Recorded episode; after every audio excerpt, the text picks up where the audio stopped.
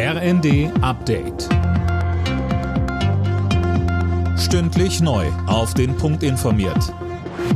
Ich bin Anna Löwer. Guten Abend.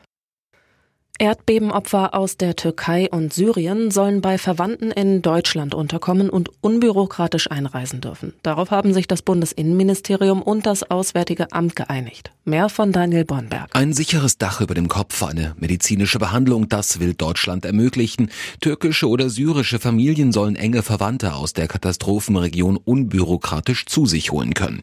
Dafür sollen schnell reguläre Visa erteilt werden, die dann drei Monate gültig sind. Es geht um Hilfe in der Not Not, twitterte Innenministerin Faeser.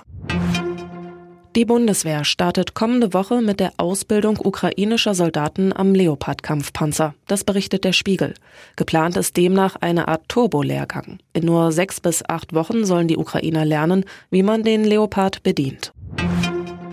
Seit Monaten warten die Studierenden in Deutschland auf die vom Bund versprochene Energiepreispauschale von 200 Euro.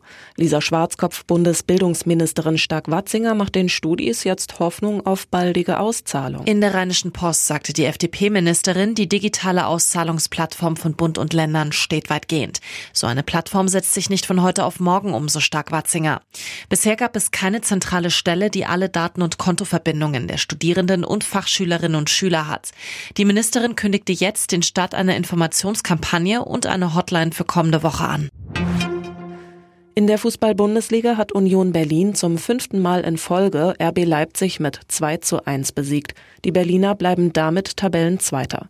Spitzenreiter Bayern schlug Bochum mit 3 zu 0, der BVB gewann in Bremen mit 2 zu 0, außerdem spielten Freiburg Stuttgart 2 zu 1, Mainz Augsburg 3 zu 1 und Hoffenheim Leverkusen 1 zu 3. Alle Nachrichten auf rnd.de